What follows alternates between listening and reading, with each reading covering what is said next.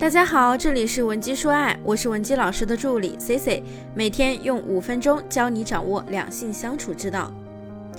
前段时间呢，有个朋友问我，C C，你说你那么懂心理学，能不能教教我怎么用心理学和男朋友吵架呀？其实呀，说到吵架，我们都知道这件事儿呢不是好事儿，可如果你们不会吵架，那可万万不行。大部分人想学习心理学去跟别人吵架呢，主要原因是因为啊，每当你和别人发生冲突的时候呢，你吵不过人家，于是呢，心里就会觉得很憋屈。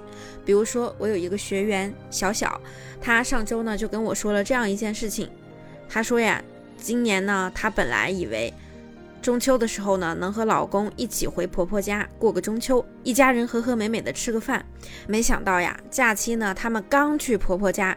一进门，婆婆就开始没完没了的吐槽小小的衣食住行。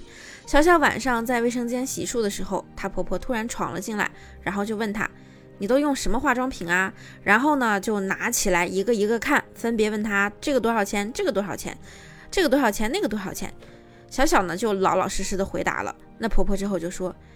哎呦，你这个小东西，就这个什么什么眼霜，怎么那么贵呀？八百块钱一瓶，我儿子一个月才挣多少钱呀？都买不了几瓶这个小东西。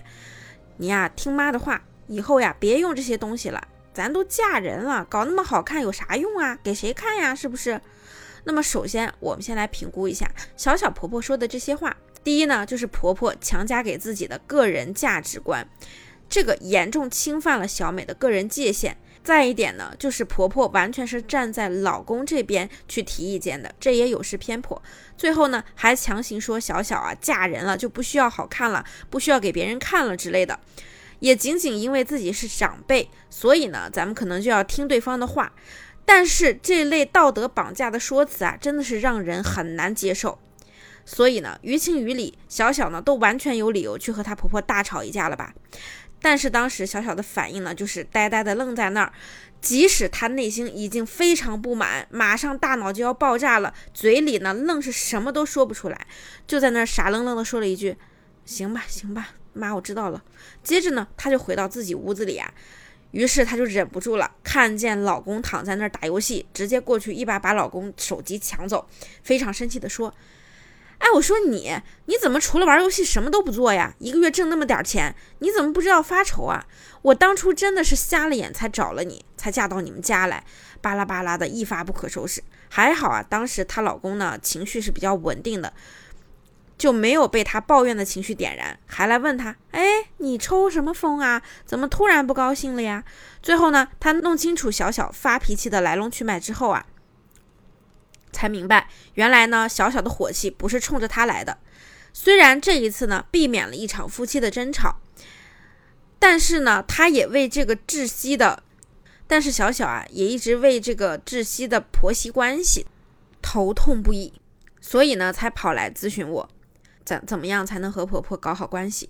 同时啊，她也很内疚，因为自己和婆婆的不和呢，去和老公无理取闹。她也知道这一次。人家能原谅他，但长期下去肯定不行。所以，如果你们也像他一样，也有自己在感情上的烦恼，不知道怎么解决，也可以添加我们的微信文姬零七零，文姬的小写全拼零七零，让我来帮你具体问题具体分析。那么，我们今天呢，先就小小的案例啊，详细跟大家讨论一下这样的婆媳矛盾背后的原理是什么，我们又该如何科学的应对和处理自己生活中的冲突呢？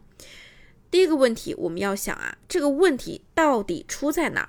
在心理学上有一个很形象的比喻，叫踢猫效应，讲的呢是一个男人啊，他在公司被领导批评了，自己呢一肚子火没去，没地儿发，于是呢回家之后就和妻子发火。那妻子接收了他的坏情绪之后呢，也没有地方发，于是呢就指责自己的孩子，孩子呀无缘无故被骂了一顿，也很生气，于是狠狠地踢了自己家猫一脚。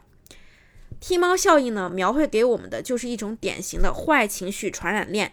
人的不满情绪和糟糕心情一般会沿着等级的强弱，像链条一样依次传递。无处发泄的最弱小的那一个元素呢，最后就会成为最终的受害者。我们再回到小小的案例中，在她的潜意识里啊，她婆婆是比她等级高的人，所以面对婆婆的时候呢，她不敢表达自己，更不敢发泄情绪。而老公相对来说比较包容自己，也就是等级略低的那个人，所以啊，就成了坏情绪的被动接收者。我在这里呢，也和他解释的很清楚，这一点啊，小小自己也意识到了。但是他们的问题核心，并不是自己拿老公出气这件事，而是在于她没有第一时间正面处理和婆婆的冲突，所以才造成了一系列负面情绪的传递。那么我们怎样才能拥有直面冲突的能力呢？这里我说三点，第一点呢，就是识别冲突。想要去正面冲突呢，一定是我先发现这个冲突已经开始了。那么我们怎样才能发现呢？就是通过识别你的情绪去发现。比如说小小被婆婆说了一顿之后呢，心里就感觉啊很生气、很委屈。那在这个时候，你的你的愤怒情绪已经在告诉你，你该反击了。第二呢，就是学会说不。在一档亲子综艺节目中呢，我们看到啊，蔡少芬就曾经说自己大女儿是一个不懂拒绝别人的孩子。女儿在学校被人欺负了，还只是会笑。后来她为了让女儿学会说不，家人呢就在家里模拟各种说不的场景。所以啊，小小之所以被婆婆接二连三的说到还不做声，就是因为她没有说不的勇气。那么这个勇气也需要我们自己在生活中刻意的去练习、模仿、表达。第三呢，就是该怼就怼。除了小小这种被怼了说不出话的情况，我还知道有很多同学因为自己一着急就不会说话，总担心自己说不好之类的，干脆闭嘴。在这样的情况下，我给你们的建议就是，先不用管你能不能说好，能不能有逻辑，能不能经得起推敲，你至少要先拿出你的态度和气势，该怼就得回怼。那么像小小这样的情况，我们应该怎么去应对呢？比如说，当婆婆提出无理的要求时呢，你可以微笑着跟她说：“妈，您真好，您也太为我们着想了。”话呢是这样说，但是咱们在行为上还是按照自己之前的想法去做，一丁点儿都不会变。该买的化妆品呢，一个都不少买。这个呀，就是表面上我们必须要尊重他，因为他是长辈，但是心里呢，我们完全清楚他说话背后的逻辑和目的。所以呢，咱们就用自己的行动清楚地告诉他，我有自己的想法和边界，请你尊重我。当然，这些呢可能都必须伴随着我们内心的改变，需要做到真正的心态强大，才能说出这些话。如果说你在婆媳关系中呢也有问题解决不了，或者说你们夫妻的感情出了问题。你也可以添加我的微信文姬零七零，文姬的小写全拼零七零，发送你的具体问题，即可获得一到两小时一对一免费情感分析服务。好了，我们下期内容更干货更精彩，文姬说爱，迷茫情场，你的得力军师。